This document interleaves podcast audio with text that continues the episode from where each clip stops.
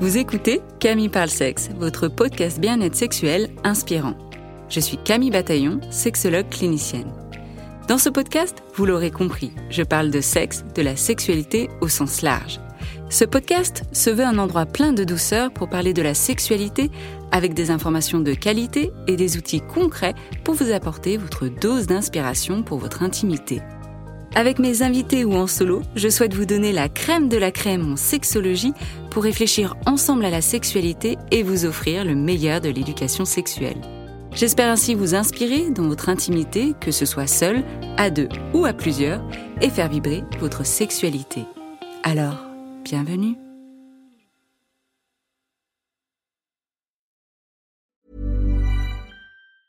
Ever catch yourself eating the same flavorless dinner three days in a row? Dreaming of something better? Well, HelloFresh is your guilt-free dream come true, baby. It's me, Gigi Palmer. Let's wake up those taste buds with hot, juicy pecan-crusted chicken or garlic butter shrimp scampi. Mm. Hello Fresh. Stop dreaming of all the delicious possibilities and dig in at HelloFresh.com. Let's get this dinner party started.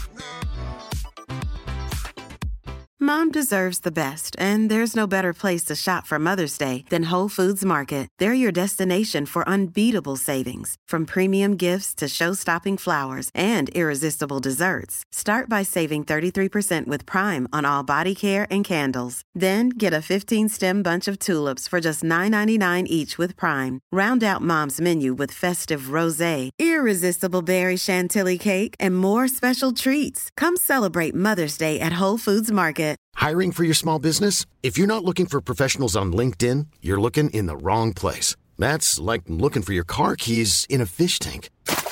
LinkedIn helps you hire professionals you can't find anywhere else, even those who aren't actively searching for a new job but might be open to the perfect role. In a given month, over 70% of LinkedIn users don't even visit other leading job sites. So start looking in the right place. With LinkedIn, you can hire professionals like a professional. Post your free job on linkedin.com/people slash people today.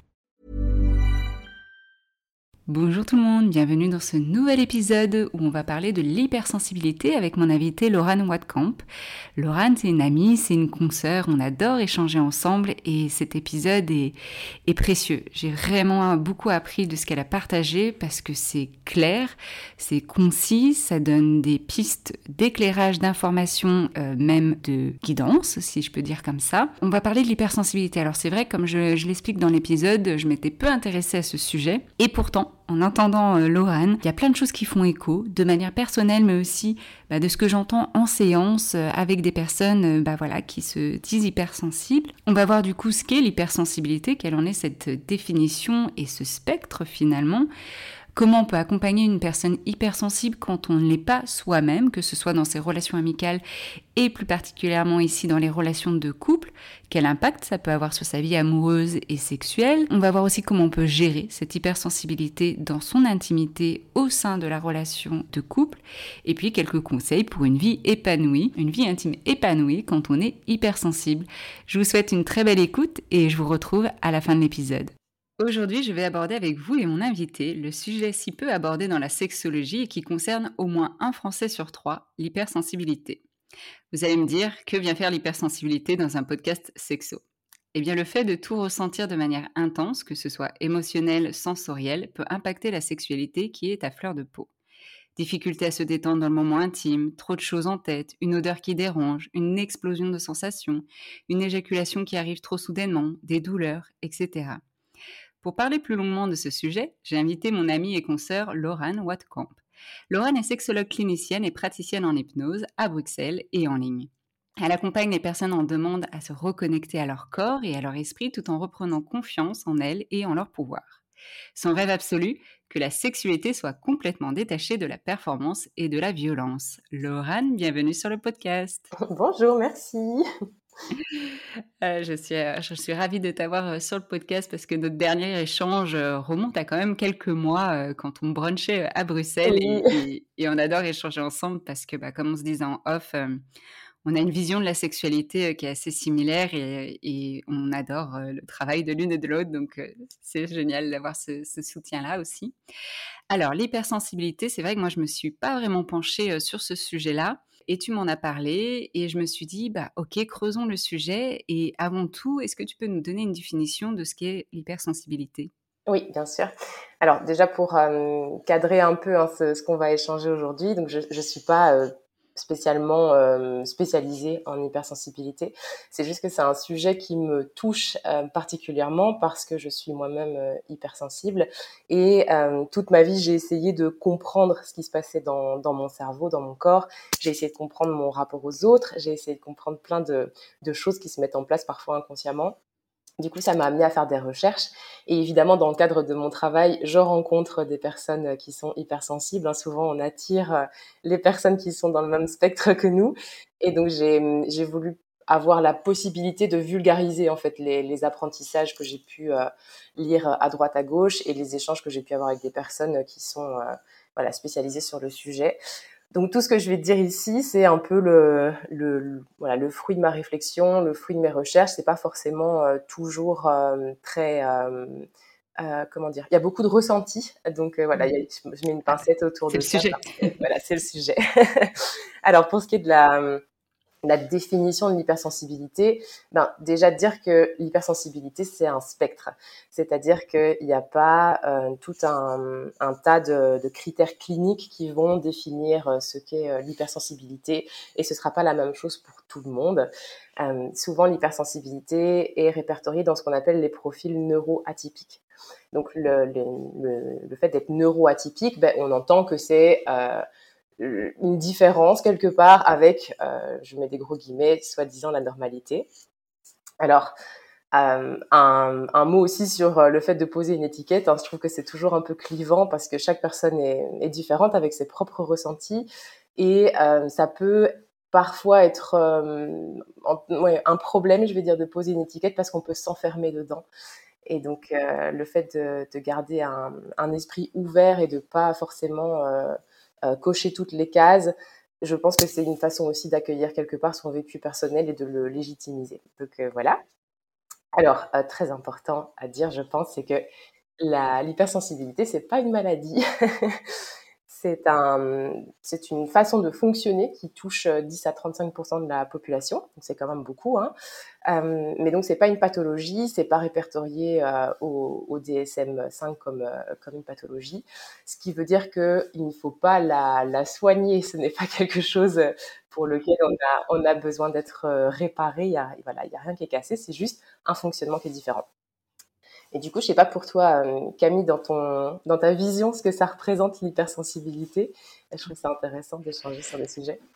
Ouais, pour moi, l'hypersensibilité, un peu comme je disais on a trop, c'est le fait de tout ressentir euh, de manière euh, intense. Euh, donc, dans les sensations, en fait, pour moi, c'est comme si tous nos sens étaient éveillés, que ce soit le toucher, il suffit des fois d'une légère caresse pour ressentir déjà énormément.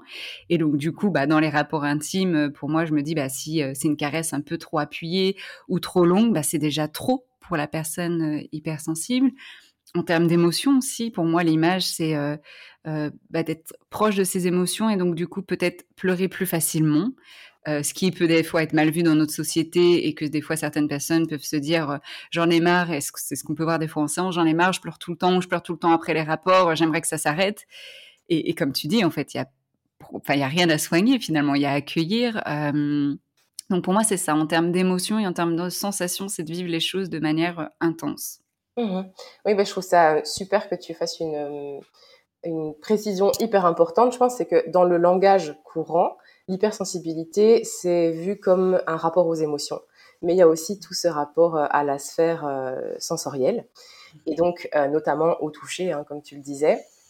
Alors du coup, ben, on peut être hypersensible euh, sur un plan émotionnel, j'y reviendrai euh, un peu plus en profondeur.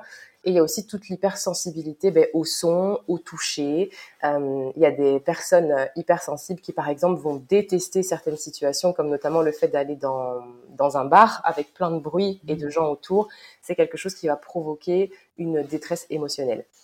Donc le lien avec la sensation, le, le, stimulus extérieur va provoquer une réactivité émotionnelle.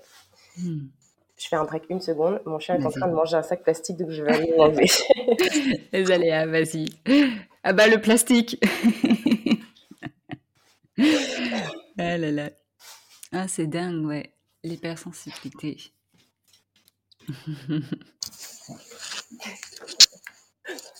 Désolée. Ça arrive. J'avais peur que tu l'entendes.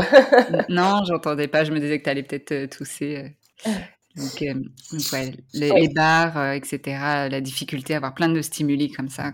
Mmh oui, en fait, ce qui, ce qui, se passe quand on, est, quand on fait face à différents stimuli qui vont venir activer cette hypersensibilité, mais souvent quand on le vit de l'intérieur, en son soi, on a l'impression qu'il y a quelque chose qui débloque en nous. Et, je trouve ça important de préciser du coup que, en fait, c'est un fonctionnement propre au cerveau. Donc on n'y peut rien. C'est le cerveau mmh. qui, euh, qui fonctionne différemment. Et donc pour remettre un peu de base euh, théorique, ce qui se passe, c'est que face à des, stimuli, on va euh, saturer d'informations le cerveau.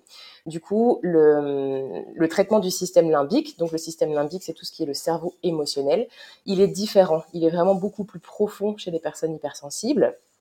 Ça, ce sont des choses qu'on a pu euh, observer, notamment via des IRM. Donc, ça a ah, été, ouais. Ça a été étudié et, observé, quoi. Ça a été observé. Euh, du coup, c'est bien la preuve hein, qu'on ne, ne, peut pas y faire grand-chose puisque mhm. c'est le, le, cerveau qui fonctionne comme ça. Par contre, ça a euh, un lien euh, magnifique avec le, la façon d'être de la personne hypersensible. C'est que euh, ce fait de traiter les informations différemment, ça fait aussi qu'on va développer une empathie vraiment beaucoup plus forte euh, que, à nouveau, euh, beaucoup de guillemets, une personne bah, qui n'est pas hypersensible. Et ce que je trouve assez euh, intéressant, c'est de savoir aussi que la, ce traitement euh, dans le cerveau de l'information va aussi être vécu dans le corps. Hmm. Et donc, il y, a une, euh, il y a une expérience scientifique qui a été menée. On a montré à des personnes, à nouveau, en, en, pleine IRM, des, visages avec des personnes qui ressentent des émotions. Et ce qu'on peut voir, c'est que non seulement les personnes les comprennent, et elles les observent, donc c'est le fondement un peu de l'empathie, mais surtout elles les vivent dans leur corps. Donc le, le, corps intègre en fait les émotions des autres et les vit euh, en soi. Et ça, je, je, je, pense que ça peut être quelque chose qui peut provoquer de la souffrance quand on n'a pas conscience de ce que c'est. Il y a des situations où ça va aussi être très mal vécu, mais quelque part, n'est-ce pas un cadeau que de pouvoir se connecter à l'autre euh, en, profondeur absolue comme ça? Moi, je, trouve ça magnifique. C'est l'empathie à, l'état pur qui peut être beau et même en même temps, comme tu dis, une souffrance parce que de tout ressentir, de ressentir même ce que les autres peuvent ressentir, c'est ça peut être lourd aussi. Hein. Du coup, bah, il y a ce fonctionnement dans le traitement du système limbique euh, qui est différent, le cerveau émotionnel. Et puis, d'un point de vue euh, hormone, on voit aussi qu'il y a des différences euh, chez les personnes hypersensibles notamment avec la, dopamine, donc la dopamine qui est l'hormone de la récompense. en fait, on observe que, par exemple, je vais reprendre l'exemple du bar, il y a des personnes hypersensibles qui vont adorer ce genre de contexte social.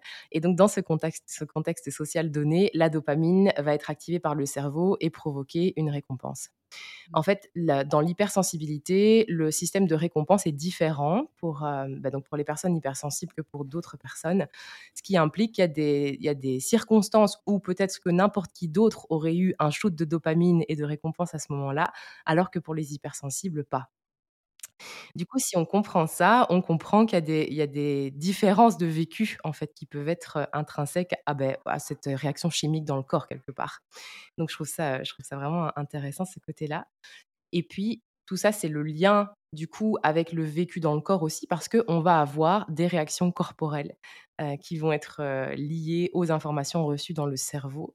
Donc notamment, euh, par exemple, dans une situation inconfortable, ben, de la tachycardie, le cœur qui va peut-être même accélérer, une sensation d'avoir des bouffées de chaleur, quelque part un, un mal-être qui va venir s'installer dans le corps.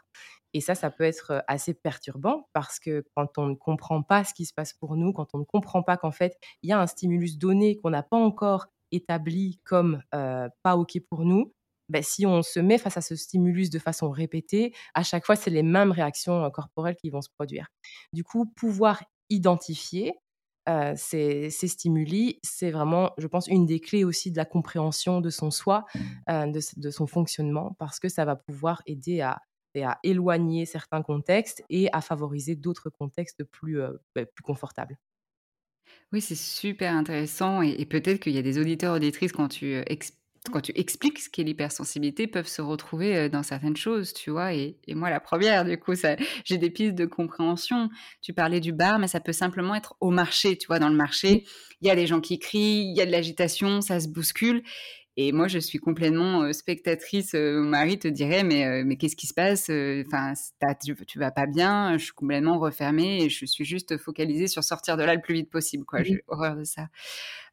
Et donc tu tu disais que c'est en fait un trop plein d'informations pour le cerveau, c'est ça? Trop de Ouais. stimuli, donc un trop plein d'informations et cette difficulté du coup à gérer ce trop plein d'informations qui s'exprime du coup par le corps? Est-ce que Mmh ça serait comme ça? Ouais. Oui, c'est oui, c'est un peu ça, mmh, avec, à nouveau, cette idée de spectre, hein, donc de de façon de vivre les choses, heu, bah, différemment d'une personne à l'autre et et je voulais dire aussi qu'on associe souvent l'hypersensibilité à la timidité, par exemple, à l'introversion. Donc le fait, par exemple, de ressentir de façon, très poussée pourrait inviter les personnes à se renfermer, mais c'est pas c'est pas toujours vrai, heu, voire pas forcément vrai du tout. Heu, il y a beaucoup de personnes, heu, hypersensibles qui sont extraverties et qui donc vont aller chercher le contact social, vont aller s'exposer à des contextes, bah, bruyants, vont adorer aller en concert, parce qu'en fait, dans le ratio, heu, bénéfice-risque, les bénéfices seront plus importants que les risques pris. Donc par exemple, si je vais voir mon chanteur préféré, je peux faire fi, heu, de cette ambiance qui va peut-être me mettre mal à l'aise, mais me laisser porter par, heu, bah, par, heu, l'aura des gens qui adorent cette musique et cette personne et donc voilà, il y y a une balance qui se fait à ce moment-là, qui fait que dans certaines situations, ça va être accepté, dans d'autres situations, ça va être valorisé, quelque chose de très, chouette à vivre.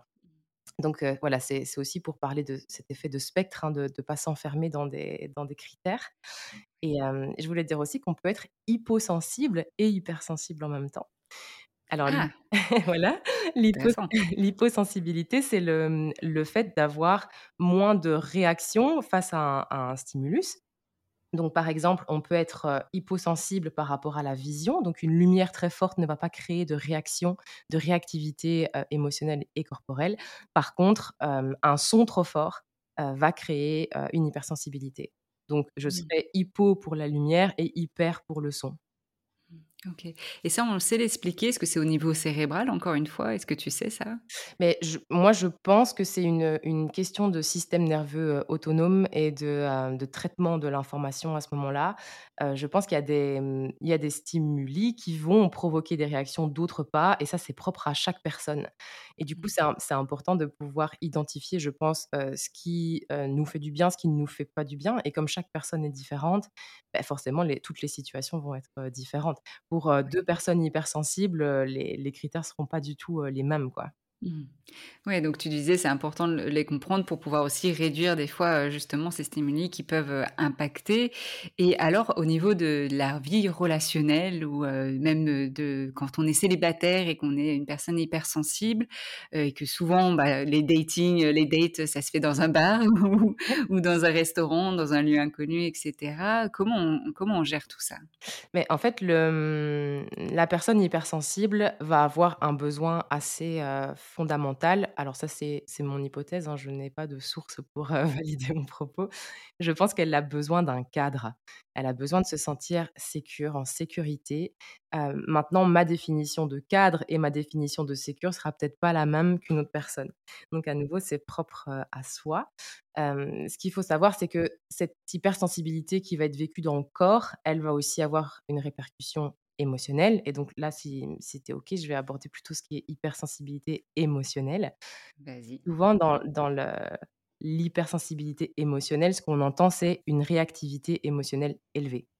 Donc comme tu disais tout à l'heure en intro, une personne qui va, te dire: «Je pleure tout le temps», Beh, on a cette cette peut-être ce jugement posé tout de suite de dire: «Oh elle pleure trop, elle pleure elle pleure beaucoup, c'est un c'est un Elle peu, est trop sensible. elle est trop sensible», voilà. En fait, ce qu'il faut savoir, c'est qu'il y a, il y a souvent un déficit de sérotonine dans le cerveau des des personnes hypersensibles.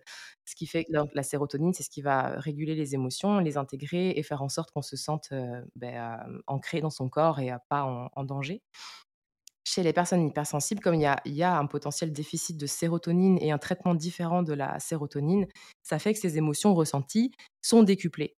donc elles sont elles sont beaucoup plus fortes et comme on est en empathie, heu, extrême avec l'autre, comme on ressent aussi ses émotions, beh, c'est un fameux cocktail à à gérer, heu, à l'intérieur de soi. Ça fait vraiment beaucoup à intégrer.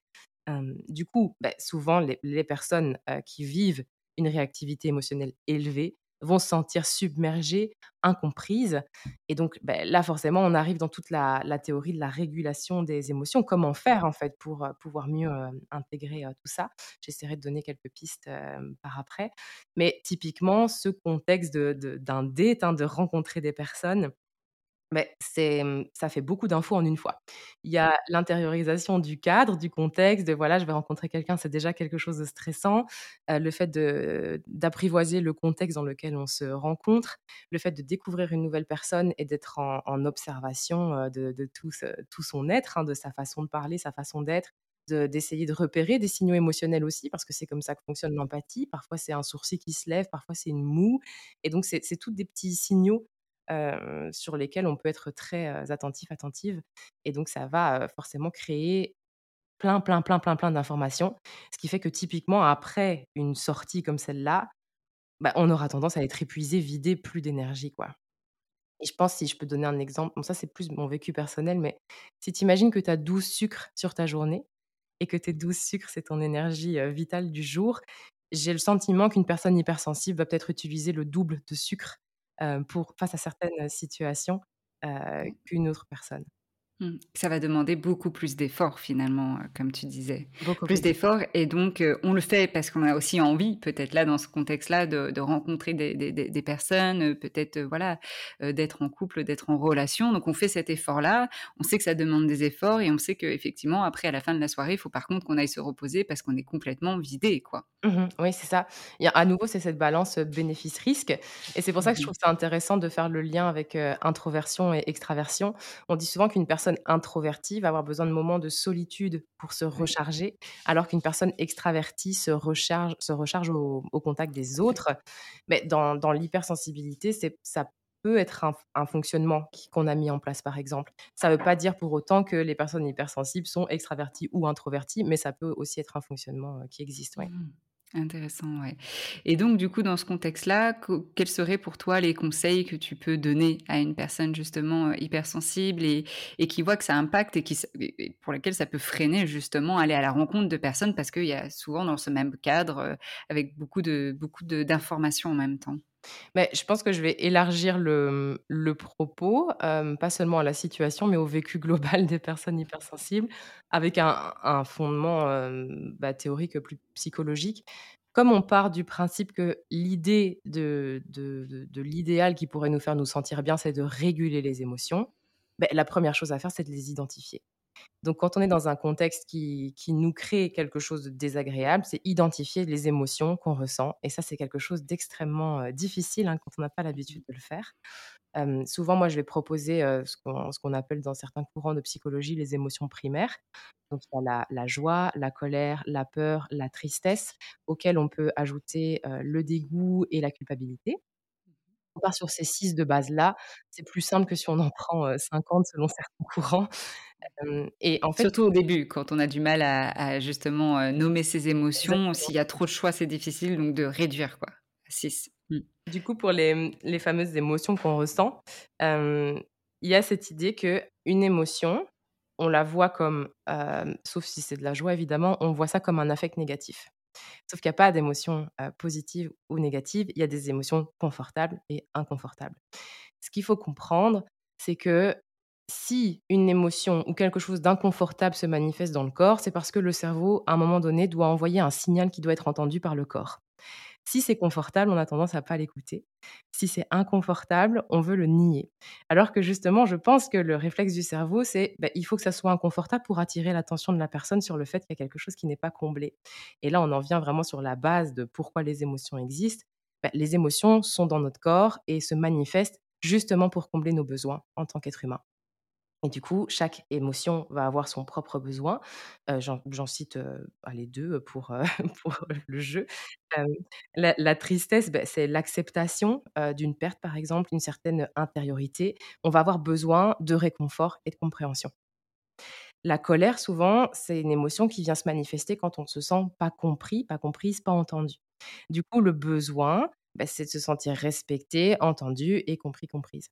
Donc, à chaque fois, pour chaque émotion, il va y avoir un besoin euh, à combler quelque part. Si la personne hypersensible euh, ressent une émotion très forte à un moment donné, c'est qu'il y a un besoin qui n'est pas comblé. Et là, on revient au cadre. Qu'est-ce que je peux mettre en place dans ce cadre pour combler mon besoin? Et c'est là où ça peut euh, créer des difficultés, je pense, dans le cadre relationnel, par exemple parce qu'il faut que la personne en face comprenne ce qui se passe en nous et donc c'est pas gagné non plus. bah ouais, parce qu'il y a tout ça qui est vécu du coup de manière euh, interne, hein, il y a tout ce mmh chamboulement là. La personne en face, ça se trouve, euh, elle le voit pas déjà, ou alors quand elle le voit euh, qu'elle pose la question, bah, ça peut être difficile aussi à, à, exprimer. Donc comment on peut accompagner aussi une personne hypersensible quand on n'est pas hypersensible et quand peut-être même on est hyposensible comme tu disais, ou qu'on a du mal à se connecter à ses émotions finalement, et on fait face à une personne qui est vraiment connectée à tout ça mais je ne sais pas s'il y a des, mmh, des, recettes magiques. En tout cas, je ne suis pas très fan de, des recettes magiques de façon globale. mais je, je pense qu'une piste, sans vouloir faire porter de, de charge émotionnelle aux personnes qui, ne seraient pas concernées par l'hypersensibilité, bah, ce serait de se renseigner. Parce que si on est renseigné sur ce qu'est l'hypersensibilité, si on est à l'écoute du discours de l'autre, bah, on, on comprend mieux et on aide aussi l'autre à se sentir compris. Par contre, il y a mmh, des, personnes qui n'ont pas envie de porter ça sur leurs épaules parce que ça fait peur, ça, ressemble à nouveau à une charge à, bah, donc, à porter sur ses épaules.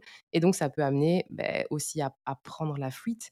Et je pense qu'il y, a, y a des personnes qui sont en indisponibilité émotionnelle moi, pour moi, ça fait pas un bon match avec une personne émotionnelle parce que ça va créer beaucoup de conflits, beaucoup d'incompréhension et beaucoup d'insécurité corporelle et émotionnelle. Du coup, sans vouloir créer de, peur chez les personnes potentielles qui pourraient nous écouter, j'ai quand même l'impression qu'il y a un choix qui s'impose au niveau du relationnel, bah, d'être en relation, que ça soit la relation avec un cadre très large, hein, donc amical, de couple, occasionnel, de choisir des personnes qui comprennent l'intelligence mmh. émotionnelle, qui en sont peut-être même dotées, qui, qui, savent percevoir l'empathie et peut-être même en sont dotées aussi.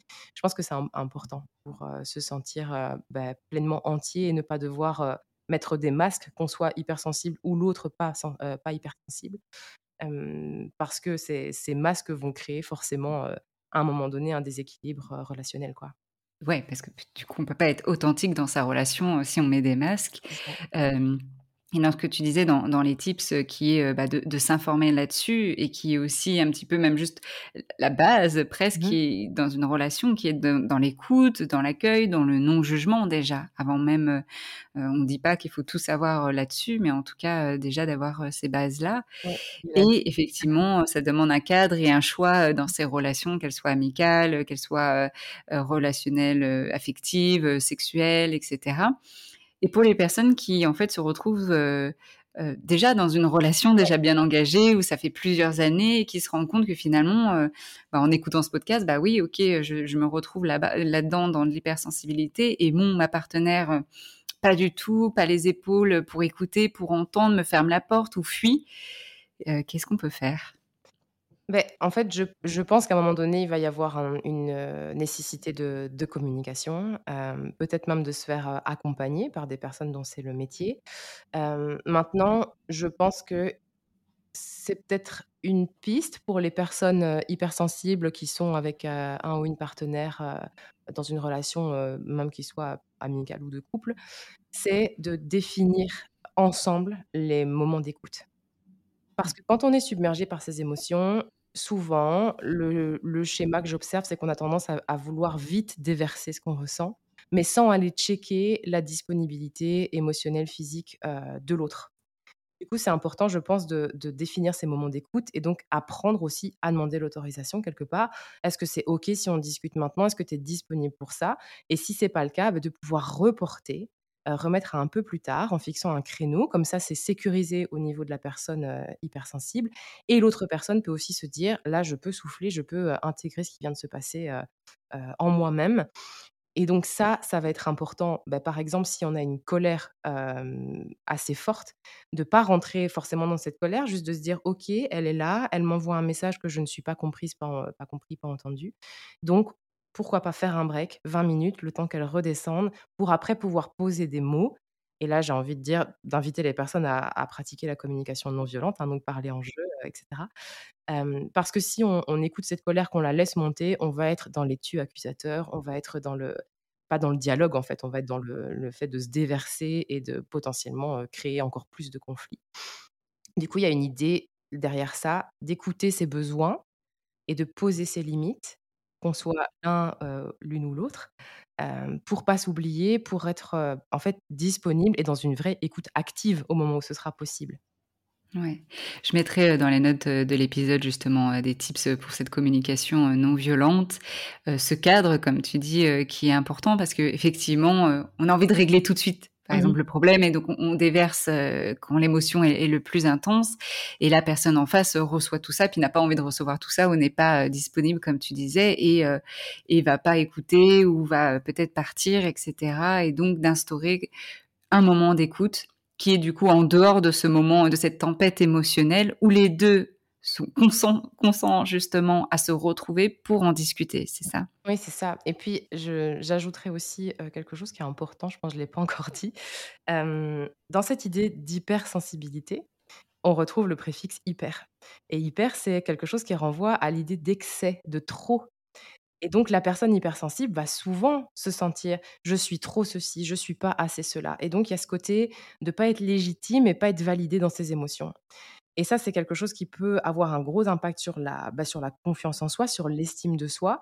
Parce que si l'autre a un fonctionnement, entre guillemets «dit normal», donc avec des émotions régulées et qui fait face, il ou elle fait face à une personne hypersensible, beh, la personne hypersensible va avoir tendance à se dire que, les émotions de l'autre sont valides, mais pas les siennes. Et donc on va avoir des difficultés à prendre sa place, à exprimer à nouveau ses besoins et à poser, ses limites. Du coup, ça peut aussi donner lieu à des situations de violence. Je pense notamment au silence. Le silence est extrêmement violent, surtout quand on est submergé par une émotion. Et donc cette communication, je pense, va être indispensable pour que, la la relation, la les personnes en relation puivent puissent, oui, s'autogérer et entrer en lien.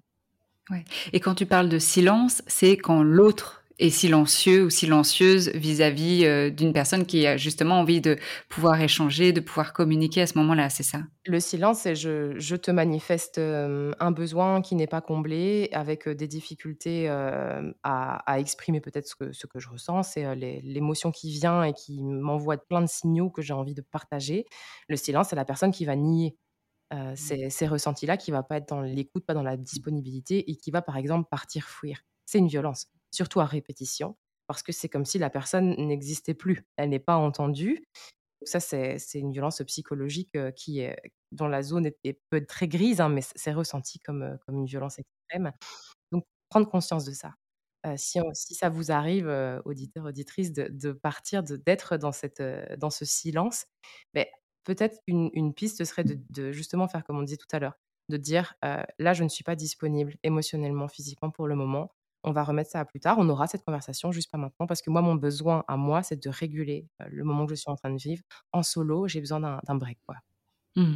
Ouais, super important et et ça pour les personnes qui nous écoutent et qui se disent: «Oui, OK, mais c'est difficile à faire». Parce que oui, effectivement, on n'a peut-être pas cette habitude, justement de, bah, de nommer son besoin au moment même parce qu'on peut être pris par les émotions et donc fuir ou alors, justement essayer d'envahir l'espace, de l'autre. Qu'est-ce que tu conseillerais justement à ces personnes qui se disent: «Bah, c'est difficile pour moi de le faire»? Je pense qu'il y a plusieurs cas de figure. Heu, il y a le cas de figure où on peut, hem aller 2 secondes en introspection et se dire: «OK, qu'est-ce que je ressens dans mon corps? Où est-ce qu'elle se situe cette, heu, cette information qui essaie de sortir?» il y a beaucoup de personnes qui ressentent la colère dans le ventre, il y a des personnes qui ressentent, heu, la tristesse dans la poitrine. On peut identifier où c'est dans le corps et se dire: «OK, ce message corporel que je reçois m'envoie cette émotion-là, quelque chose qui se passe. Est-ce que je me sens, heu, capable de partager ce ressenti maintenant? Oui, non» et donc en fait, il y a tout un chemin décisionnel qui peut être fait à ce moment-là. Ça, c'est dans le cas où on est en en habilité de pouvoir le faire sur le moment présent. Si c'est pas le cas et qu'on a eu un geste, voilà, je sais pas, une porte qui claque, une fuite, une engueulade, bah, c'est de pouvoir aussi mettre des mots dessus par après.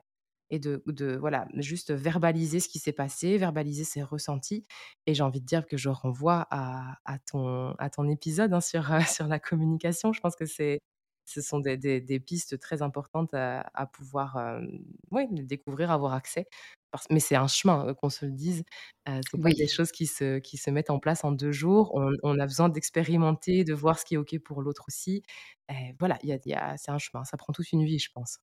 Ouais et c'est un chemin et du coup, comme tu l'avais souligné avant, de pas hésiter à se faire accompagner justement aussi quand on se sent dans la capacité de le faire soi-même ou ou comme tu disais, heu, d'être à l'écoute, de faire un moment de pause, puis d'être à l'écoute de ses sensations corporelles. Et pour certaines personnes, ça va être facile, pour d'autres, des fois, ça va être: «Bah, non mais moi je ne ressens rien, je suis un mh. déconnectée, heu, comment voulez-vous que je sois à l'écoute de mes sensations?» donc comme tu dis, c'est tout un chemin parce que ça va pas être du jour au lendemain que ça va être possible. Et puis, il faut déjà la motivation aussi de la personne à vouloir aller sur ce chemin-là. Oui, je trouve ça super intéressant que tu parles justement du fait de pas être, connecté à, son corps. Donc on appelle ça un état de dissociation, hein, quand, le corps et l'esprit ne sont pas alignés et c'est tout à fait possible, que cette dissociation, c'est même le cas, quand on est en état de dissociation, on n'a pas de connexion à ses émotions. La dissociation, c'est une protection que le sys le système nerveux autonome a mis en place pour, couper la personne de ses émotions parce qu'il y a un risque trop grand à la ressentir. Souvent, j'explique ça un peu comme un robinet. C'est comme si on avait coupé le robinet au maximum, donc on est en anesthésie émotionnelle et le cerveau est est convaincu que si on ouvrait le robinet, ça ferait un gros splash et donc ça fait tellement peur que c'est beaucoup plus confortable de ne pas ressentir que de se risquer à ressentir un trop plein. Ce qui fait aussi que c'est tout à fait possible d'être dans une hypersensibilité, heu, dissociative et donc dans ce cas-là, bah, les émotions ne sont pas forcément, à vif en permanence parce que si une anesthésie émotionnelle, est mise en place, beh, voilà, c'est coupé littéralement. Donc là, c'est plus dur de le sentir dans son corps. Plus dur. Et ce robinet coupé, il est dû à quoi? Est-ce que c'est dû à des expériences traumatisantes? Est-ce que c'est dû, heu, à, heu, des choses qui ont été tellement blessantes, heu, et peut-être dans l'enfance ou l'adolescence qu'on s'est coupé justement de ça pour ne plus ressentir, même ni de la joie, mais encore moins de la souffrance? Mmh mh. Alors, heu, là, je vais rentrer dans ma grande hypothèse, heu, en prenant beaucoup de pincettes évidemment, s'il y a des professionnels de la santé qui l'écoutent. Hem, c'est quand même des choses que j'ai pu, valider, je pense, quelque part, à travers mes lectures, bah, de personnes qui ont fait des des études scientifiques sur le sujet. Moi, je pense qu'il y a beaucoup de personnes, hypersensibles qui ont un inné hypersensible, mais il y a aussi beaucoup d'acquis dans l'hypersensibilité. Pour moi, l'hypersensibilité viendrait en partie d'une suractivation du système nerveux, heu, autonome qui s'expliquerait par des traumas. Alors, qu'est-ce que c'est un trauma? Souvent, quand on entend trauma, on entend, accident de voiture, agression. En fait, un trauma, c'est une émotion qui est restée figée à un moment donné dans le corps. Donc on a vécu une expérience, une situation et l'émotion n'a pas pu s'exprimer. Alors à nouveau, là, il y a une base, théorique, hein, derrière ça. En fait, ce qui se passe, c'est que quand on vit une situation qui demanderait une espèce d'explosion émotionnelle face, bah, au danger, à l'ampleur de cette situation, le système nerveux autonome est en sursaturation, d'informations et donc il envoie un court-circuit. Le cerveau littéralement se bloque. Ce qui fait que l'amygdale ne peut pas, heu, être en charge de la réponse émotionnelle, donc c'est son rôle à ce moment-là et comme la réponse émotionnelle n'est pas possible, l'émotion reste coincée dans le corps. À ce moment-là, heu, quand on vit, heu, la situation, traumatisante, beh, il y a, ce qu'on appelle le freeze, le flight ou le fight. Donc cette idée de soit d'être, en sidération, soit de prendre la fuite, soit de se battre. Il y a beaucoup de situations où c'est pas possible de se battre ni de prendre la suite heu, la fuite pardon, donc souvent on est en en sidération, on se sent figé dans son corps. Et donc ça, heu, ces moments-là, ça peut, heu, venir de, tellement de situations différentes. J'ai une collègue qui m'expliquait il y a pas très longtemps que, par exemple, un, un enfant à qui on refuse une glace, heu, quand il a 5 ans, ça peut paraître être une situation anodine. Pour l'enfant de 5 ans à qui on a refusé une glace à ce moment-là, la situation est un trauma. Pourquoi? Parce que l'enfant ne se sent pas, heu, exister, il se sent pas compris et donc il est un peu figé dans son corps face à ce moment. Ce ce moment qui peut sembler anodin va avoir des va répercussions, hem, beh, avec toute des symptômes en fait qui vont se mettre en place durant des années et des années. En fait, quand on vit un trauma, on a, ce qui, on a des choses qui se mettent en place qui s'appellent des protections dissociatives. C'est ce que le cerveau met en place pour ne pas justement trop subir cette situation de court-circuit. Et donc ces protections dissociatives, c'est quoi? Bah, C'est l'impression que sa vie est un film, par exemple, qu'on n'est pas acteur, actrice de sa vie. C'est le fait d'être projeté au plafond. Il y, a, il y a plein de choses et je ne vais pas rentrer trop dans les détails. Mais donc tout ça va se mettre en place et peut durer très très longtemps. Ce qui fait que le, système nerveux autonome, le cerveau va développer aussi d'autres façons de fonctionner, notamment avec des, ben, tout, ce jeu d'hormones hein, qui va se faire différemment. Et moi, je suis convaincue qu'il y a beaucoup d'hypersensibilité qui, va venir, qui va venir de là. J'entends souvent en consultation des personnes qui me disent, j'ai l'impression que cette émotion que je ressens, elle vient de nulle part, elle n'a pas de raison d'être et pourtant elle me, elle me submerge. Et donc on ne comprend pas pourquoi elle est là. Et souvent, quand on va creuser avec l'hypnose notamment, moi je vois que l'émotion qu'elle ressent, c'est une émotion d'enfant. C'est l'enfant qui vient un peu refrapper à la porte et qui va à nouveau se sentir ben, en difficulté, en insécurité, et donc qui vient manifester un besoin. Du coup, là, il y a un travail qui est possible euh, d'accompagnement. Euh, je pense à l'hypnose, il y a aussi l'EMDR euh, qui est très efficace. Et je pense que c'est hum, c'est une vraie solution d'avoir un suivi psychologique pour, pouvoir en parler, pour pouvoir comprendre d'où ça vient, parce que parfois ça a des répercussions qu'on n'imagine même pas sur, sur son existence. Mais bon, là, on rentre dans un autre sujet qui sont les traumas. je vais m'arrêter Ouais. Mais justement, je, vais renvoyer euh, les personnes qui nous écoutent à l'épisode euh, qui est sorti euh, juste avant le tien en, janvier, qui s'intitule Sexologie post-traumatique avec Caroline Fierens et elle parle un peu plus longuement des traumas, justement. Mais c'était intéressant aussi cette histoire d'enfant et de la glace. Et c'est ce qu'on peut voir des fois aussi en, séance ou même soi-même, où, on a des snaps comme ça de souvenirs d'enfance où on se dit, ah bah oui, je me souviens quand ma mère m'a refusé ça ou quand mon père m'a fait ça, alors que quand on raconte de l'extérieur, enfin quand on entend de l'extérieur, on peut se dire bah c'est rien. Mmh Mais finalement, pour la personne qui le vit, ça reste un, événement pas digéré, qui reste encore difficile avec plein d'émotions rattachées. Et donc, comme tu disais, l'hypnose ou le MDR, ça permet aussi des fois de d'atténuer un petit peu. En fait, ça va permettre de faire de la réintégration émotionnelle. C'est-à-dire que l'émotion à ce moment-là peut être intégrée et donc traitée. Et l'idée, c'est de pouvoir la mettre dans l'album photo de sa tête et de se dire, OK, je peux regarder ça, je n'ai pas de déclenchement émotionnel quand ça arrive. Et donc pouvoir ranger le livre. Quand c'est pas traité, on ouvre l'album photo et voilà, c'est c'est le robinet qui fait splash. Super, super. C'est très très parlant comme ça. Et alors du coup dans la sexualité, là, si on rentre plus plus longuement dans l'intimité, qu'est-ce que tu vois? Quel impact ça peut avoir justement? Qu'est-ce que les personnes te disent, les personnes hypersensibles vis-à-vis de leur intimité, de leur sexualité? Mais alors là, j'ai dressé un peu une, liste de ce que j'ai pu observer. Donc, ça ne veut pas dire que tout le monde a toute la liste. C'est parfois des petites choses qu'on peut piocher à droite à gauche. il y a souvent une recherche de, fusion, de compréhension absolue, qui peut aussi faire peur à des partenaires potentiels, évidemment. pourquoi? Bah, Parce que comme on ressent les choses très fort, on, on pense, on a envie que l'autre soit dans ce même état. Sauf que comme on, le disait tout à l'heure, c'est un fonctionnement cérébral différent, donc tout le monde n'a pas accès à ça. C'est pas quelque chose sur lequel on peut forcément travailler. Il y a le, fait de se sentir incompris, incomprise, blessé. ce que je remarque aussi, c'est la, vigilance, l'hypervigilance, hein, donc qui est instaurée dans, les moments intimes. Parfois, il suffit d'un bruit pour qu'on soit complètement déconnecté de l'instant présent, une odeur, une sensation sur un drap. Et ce qui peut être, ce qui, est intéressant, je trouve, c'est que cette même sensation sur un drap va pouvoir reconnecter la personne à son corps autant que la dissocier.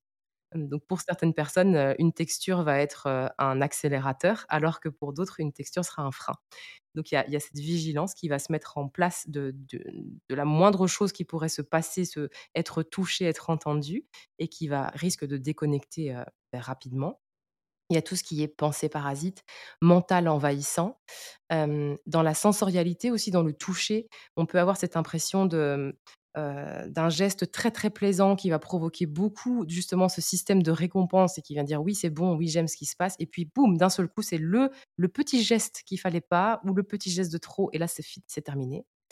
il y a le souvent ce que je remarque au niveau des comportements, c'est qu'on fait un très grand focus sur le plaisir de l'autre, souvent avant le sien, voire en niant complètement le sien. il y a cette envie de, à cause de l'empathie, hein, je pense, à cause grâce, cette envie d'être dans la connexion à l'autre et de lui faire du bien, et donc parfois en s'oubliant un peu. Il peut y avoir une, une recherche d'intensité, cette envie de vibrer. souvent, le fonctionnement hypersensible, c'est beaucoup de up et de down et rarement quelque chose au milieu. du coup, on, a envie de retrouver cette, cette vibration, cette intensité, que ce soit à travers des pratiques ou à travers, voilà, à travers les émotions. Il peut y avoir aussi beaucoup de dissociation, on en parlait, donc c'est bien qu'on ait pu aller un peu plus dans le détail. Donc le fait d'avoir des difficultés à, investir le corps. Et puis, parallèlement, il peut y avoir aussi des difficultés à se sentir connecté avec son partenaire ou avec soi-même, son ou sa partenaire. C'est-à-dire que on n'est pas en lien avec soi, et donc forcément le rapport à l'autre ben, est, est, plus compliqué, quoi. Et donc, mmh, je pense que toute cette liste est déjà assez conséquente. Il y a sûrement plein, plein, plein d'autres choses. mais ce que je remarque, c'est souvent, c'est un fonctionnement on-off. Donc, c'est soit quelque chose à fond, soit plus. beaucoup avec ce truc de up and down et tout ça, c'est voilà, tout ou rien un peu comme ça dans, dans le fonctionnement hypersensible. Oui, tu disais justement dans un des exemples, est ce qu'on peut retrouver des fois aussi en, en, séance, le fait que bah, tout allait bien, et puis, euh, il, a fait ça, ou elle a soudainement euh, murmuré quelque chose comme ça, et ça m'a complètement déconnecté, c'était fini, quoi. Mmh euh, et dans ces moments-là, est-ce que il y aurait un conseil, quelque chose à faire pour les personnes qui, soudainement, il suffit d'une petite chose hein, pour elles, hein, la représentation, c'est juste une petite chose, mais ça m'a complètement ruiné mon moment, quoi. Ben, je je trouve ça difficile, qu'importe l'étiquette qu'on a de expert, experte sexo ou pas, de de poser des mots sur le ressenti d'une personne à un moment donné, moi j'aurais plutôt envie de dire écoutez-vous, si ça arrive à ce moment-là, peut-être qu'il y a une raison qui a fait qu'il y a eu un figement, une déconnexion à ce moment-là. La question c'est est-ce que vous vous sentez toujours disponible pour poursuivre? Est-ce que c'est voilà, est-ce que c'est le moment? Est-ce qu'on fait une pause, un break et puis on, y revient? Il y, a, vraiment plusieurs questions à se poser en soi-même, mais aussi avec l'autre. Maintenant, je pense que un contexte de consentement verbalisé à fond, va aider à poser un cadre très sécur. C'est-à-dire que si on demande l'autorisation pour chaque geste qu'on va poser, il n'y a pas de place pour la surprise. Souvent, les gens me répondent Ah, mais alors c'est plus spontané et il n'y a pas de surprise. J'entends, mais dans, certaines situations, la surprise, elle peut être aussi positive que négative. Et on n'a pas envie d'avoir des surprises négatives en termes de sexualité. Donc, à nouveau, cette balance bénéfice-risque va pencher vers les bénéfices du fait bah, de consentir à chaque geste. Si on consentit à chaque geste, ben, il y a moins de risques que ça soit déplaisant. Et puis, ça permet aussi aux personnes en situation d'intimité bah, de revenir à chaque fois dans le corps, parce que qui dit consentement dit demander à son propre corps si c'est OK. donc, je pense que c'est aussi un exercice intéressant quand on se sent un peu dissocié dans sa tête. Et ça met aussi les pensées parasites en arrêt. Et là, à nouveau, je vais renvoyer à ton épisode sur la pleine conscience, hein, parce que c'est un peu. je mettrai, un je mettrai pleine conscience et consentement. Mais je, par contre, que j'ai pu observer aussi, c'est que parfois la pleine conscience, ça peut être too much pour des personnes hypersensibles. pourquoi? Parce que si la sensorialité est quelque chose qui est de l'ordre du, stimulus inconfortable, remettre encore plus d'attention, d'intention sur cette sensorialité, ben, ça risque de, provoquer cette saturation justement dont on parlait au début du podcast.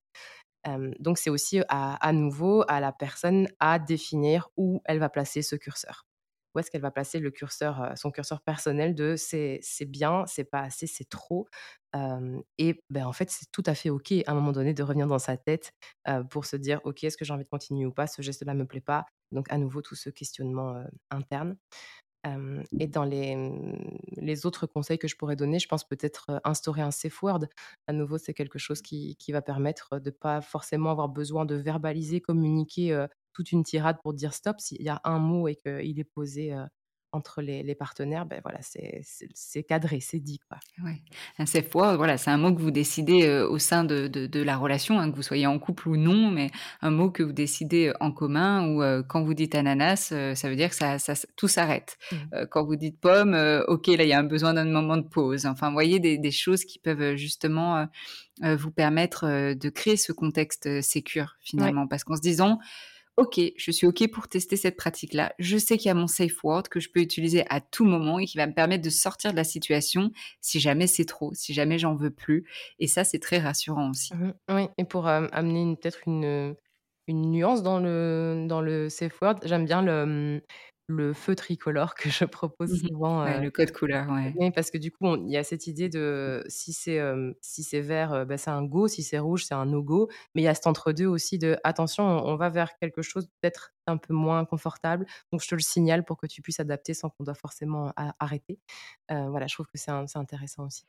Ouais, c'est souvent ce qui est le plus utilisé, heu, là j'ai sorti les fruits, je sais pas pourquoi, mais d'habitude j'utilise plus, heu, aussi, heu, les couleurs parce que c'est beaucoup plus parlant finalement aussi, pour les personnes, par rapport à ça avec cet entre-deux de la couleur, effectivement, bah, voilà, l'entre-deux c'est ni rouge, ni vert, c'est jaune, on fait attention quoi. Et tu quand tu parlais aussi de, heu, oui, je voulais revenir aussi sur les personnes aussi à un moment quand il y a une, dissociation ou un petit peu ce moment off, c'est intéressant effectivement d'avoir conscience pour se dire effectivement là, heu, peut-être cette situation elle ne me convient plus ou il y a quelque chose à modifier et donc d'être quand même dans cet état de conscience, Mmh heu, pour pouvoir, heu, effectivement, bah, justement soit utiliser le safe word, soit expliciter ce qui ne va pas ou ce qu'il y a besoin de changer, mais en tout cas ça veut dire quelque chose aussi. Oui et je je je pense que c'est, mmh, pour pour donner une une autre piste peut-être, hem, si je sais pas si on en si on a l'espace, hein, pour ça. Vas-y, vas-y. Mais je je pense, hem, pendant que tu parlais, je pensais à ça justement, au fait de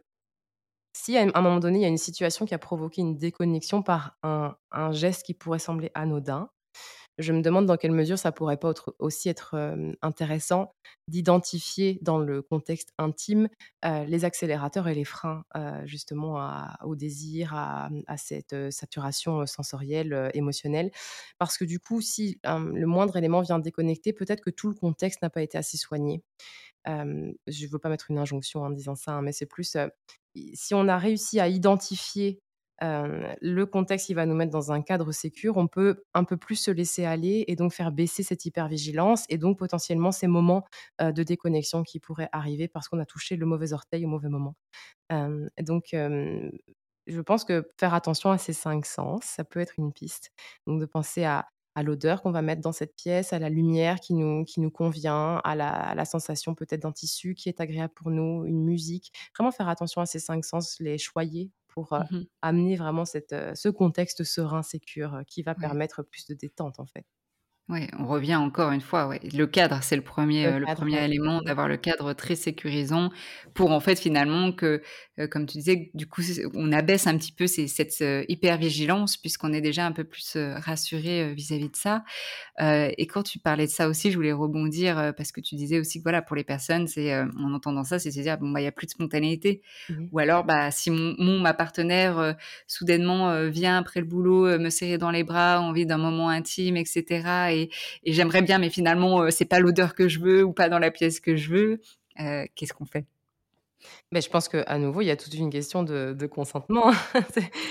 Si on peut être, hem, à même de poser la question. En fait, ça m'énerve un peu ce contexte, ce terme de spontanéité. Je le comprends pleinement, mais je trouve que si on le réfléchit de façon profonde, on se rend compte que la spontanéité, ça peut laisser place à de la violence.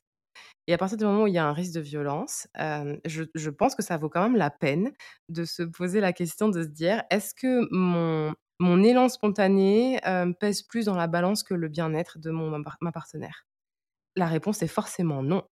Hem, donc je pense qu'il y a des contextes où on peut s'autoriser, un élan impulsif de l'ordre, de faire un câlin, de prendre la main de quelqu'un avec qui, on relationne. Mais il y a il y a toujours un curseur à poser selon les situations. Il y a des personnes qui vont pas être disponibles, à un moment donné et en fait, ça va créer du malaise pour les 2, heu, les 2 côtés. C'est-à-dire qu'il y aura un rejet pour la personne qui a lancé le geste, mais donc s'il y a un rejet, elle va se sentir pas bien et la personne qui a, potentiellement rejeté va se sentir, mal aussi, ça va provoquer de la culpabilité et cetera. On est de l'ordre de la surprise négative là. Ouais. D'où l'importance effectivement ouais, de, de, communiquer euh, pour s'assurer du, du, consentement parce que ce curseur, euh, pour beaucoup de personnes, ça va être mais je sais pas en fait finalement parce que lui tenir la main, bah, souvent euh, ça lui plaît et puis dans une situation peut-être que ça lui plairait pas, mais comment savoir? Et donc, on revient encore une fois à demander finalement. Demander, être en, écoute de soi aussi, de, se, en fait, d'avoir la chance de se poser la question à un moment donné, ce qui n'est pas toujours possible. Il y a des, systèmes relationnels où c'est même pas possible de pouvoir se poser la question. Et donc, quelque part, on peut subir des choses. Alors, ce sont des gestes qui, dans un premier temps, vont paraître anodins, mais sur le long terme, ça devient de plus en plus perçu comme une violence par le corps. Hein. Le corps ressent très fort ces choses-là. Et donc, ça va créer à un moment donné une rupture une rupture émotionnelle, une rupture sensorielle. Et donc, bah, après, on, voilà, peut, ça peut avoir un impact énorme sur le désir, par exemple.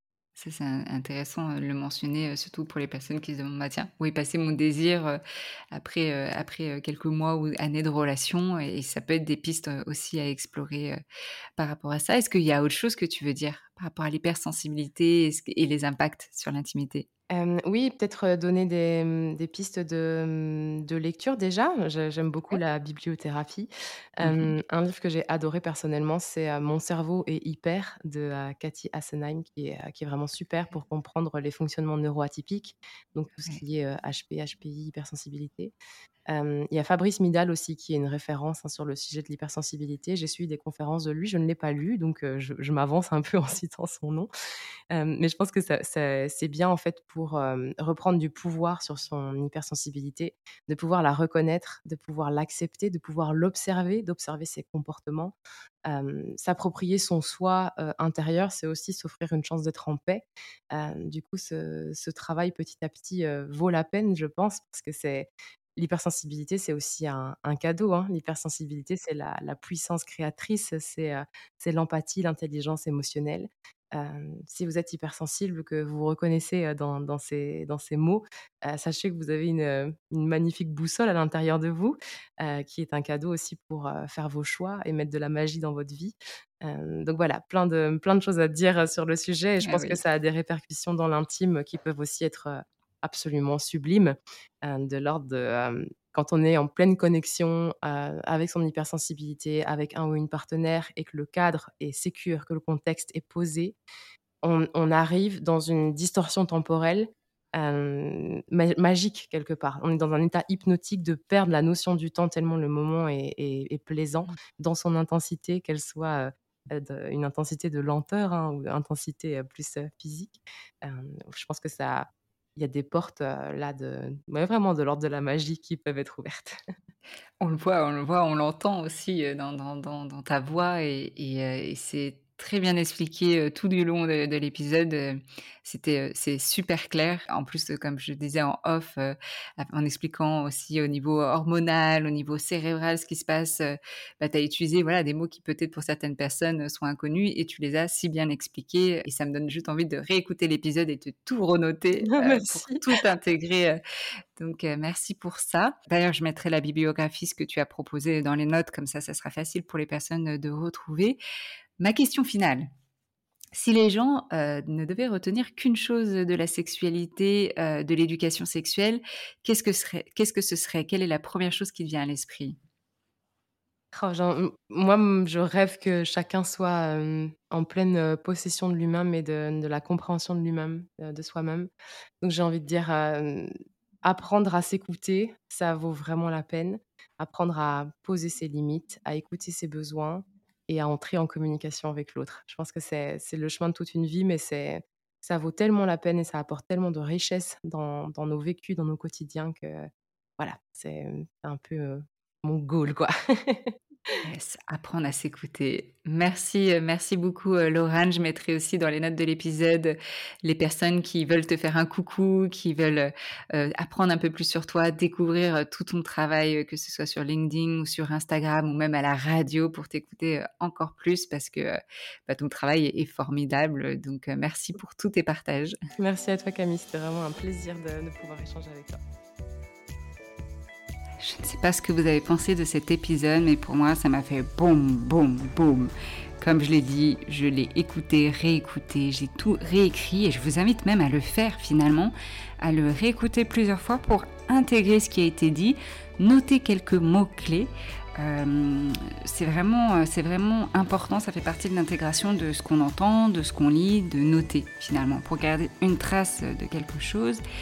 Et c'est vrai que ce que je retiens de cet échange avec Laurent, c'est qu'il y a beaucoup de choses qui ont été euh, nuancées.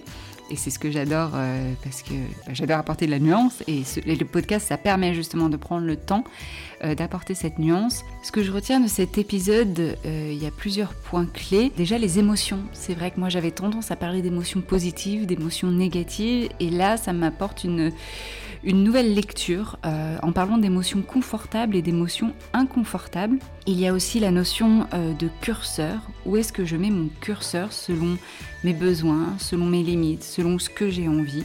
Et que ce curseur finalement dépend de personne d'autre mais de vous. Et puis surtout un des éléments que je retiens et qui est important et c'est vrai que pour moi c'est presque le number one dans, dans l'accompagnement des personnes, c'est déjà de se créer, de créer ce cadre sécurisant qui va permettre dans ce cadre de pouvoir explorer, de pouvoir communiquer, de pouvoir partager, de pouvoir vivre sa vie intime, ses relations comme on le souhaite et de manière sécure dans l'écoute, l'accueil et le non-jugement. Si cet épisode vous a plu, tout comme moi, je vous invite à prendre une petite pause pour euh, laisser un avis sur Instagram ou à le repartager en story, voire à le partager à quelqu'un.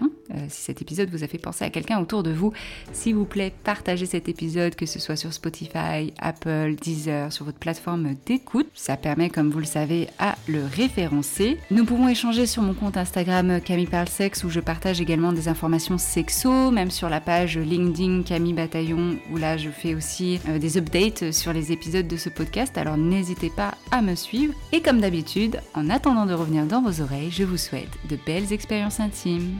À tout bientôt.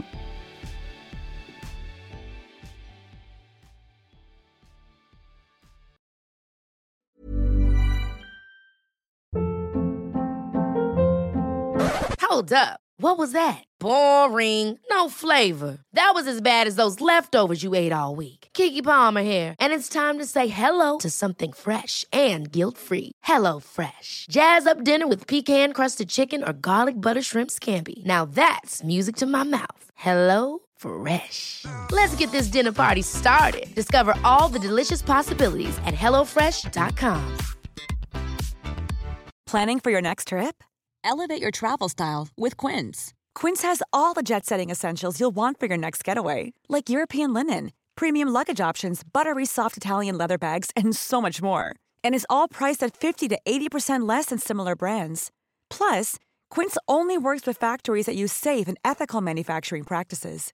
Pack your bags with high-quality essentials you'll be wearing for vacations to come with Quince. Go to quince.com/pack for free shipping and 365-day returns. Mom deserves the best, and there's no better place to shop for Mother's Day than Whole Foods Market. They're your destination for unbeatable savings, from premium gifts to show-stopping flowers and irresistible desserts. Start by saving 33% with Prime on all body care and candles. Then get a 15-stem bunch of tulips for just $9.99 each with Prime. Round out Mom's menu with festive rosé, irresistible berry chantilly cake, and more special treats. Come celebrate Mother's Day at Whole Foods Market.